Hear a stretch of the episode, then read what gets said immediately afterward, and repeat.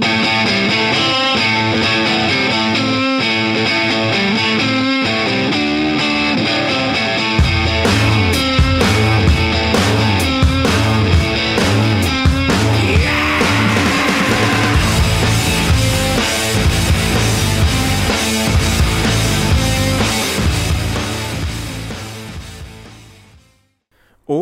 Gente, bienvenidas, bienvenidos a un nuevo Shot Jurídico.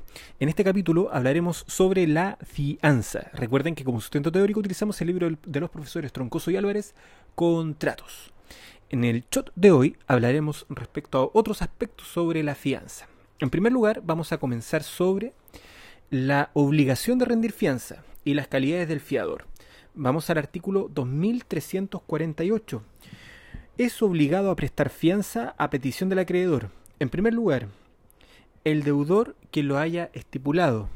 Es decir, si el entre, entre el acreedor y el deudor se estipuló esto, obligado a prestar fianza a petición del acreedor. En segundo lugar, dice el artículo, el deudor cuyas facultades disminuyan en términos de poner en peligro manifiesto el cumplimiento de su obligación.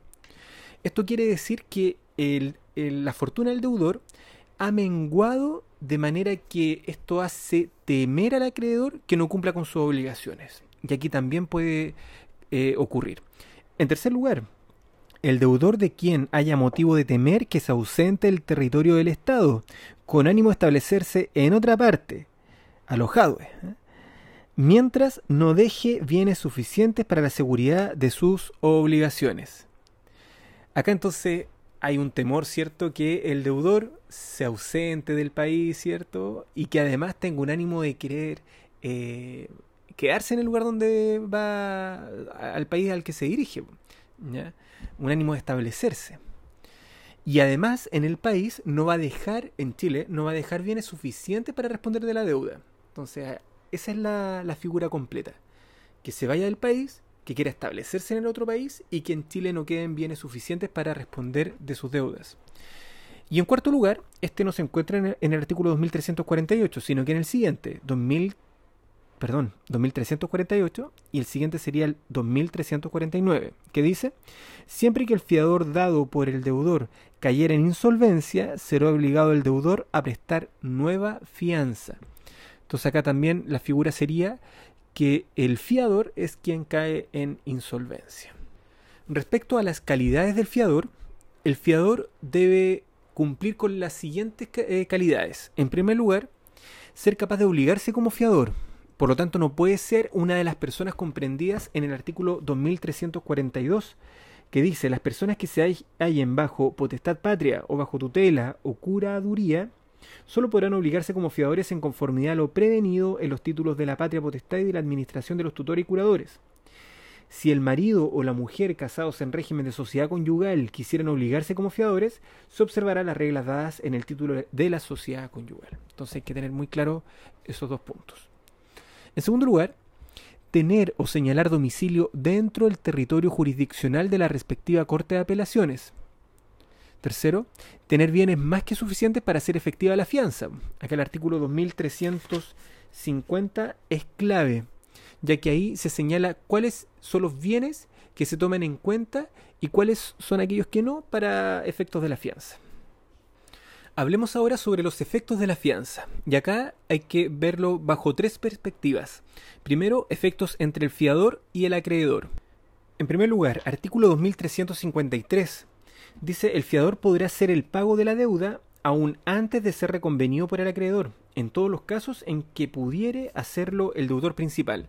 Pero acá hay que enlazarlo con el artículo 2373, que dice, el fiador que pagó antes de expirar el plazo de la obligación principal no podrá reconvenir al deudor sino después de expirado el plazo. Por lo tanto, el fiador que paga la deuda, pero antes que esta deuda se haya hecho exigible, no puede repetir contra el deudor sino una vez que la obligación se hizo exigible. Y en esta línea también es importante considerar el artículo 2356, que dice, aunque el fiador no sea reconvenido, podrá requerir al acreedor, desde que sea exigible la deuda, este es el punto esencial, para que proceda contra el deudor principal. Y si el acreedor, después de que este requerimiento lo retardare, no será responsable el fiador por la insolvencia del deudor principal sobrevenida durante el retardo. En español, el fiador tiene derecho a requerir al acreedor para que persiga primero al deudor principal. Y si no obstante este requerimiento el acreedor no lo hace, no es responsable el fiador de la insolvencia del deudor que se produzca con posterioridad. Esa es como la, la explicación de este artículo. El segundo efecto es que el acreedor demanda al fiador, y para que el, acreedor pueda demandar al fiador es necesario, como lo dijimos anteriormente, que la obligación sea exigible. Ahí el acreedor puede dirigirse contra el fiador mediante el procedimiento ordinario o el ejecutivo, pero para que proceda este último, em, la obligación principal y la fianza deben constar en un título ejecutivo.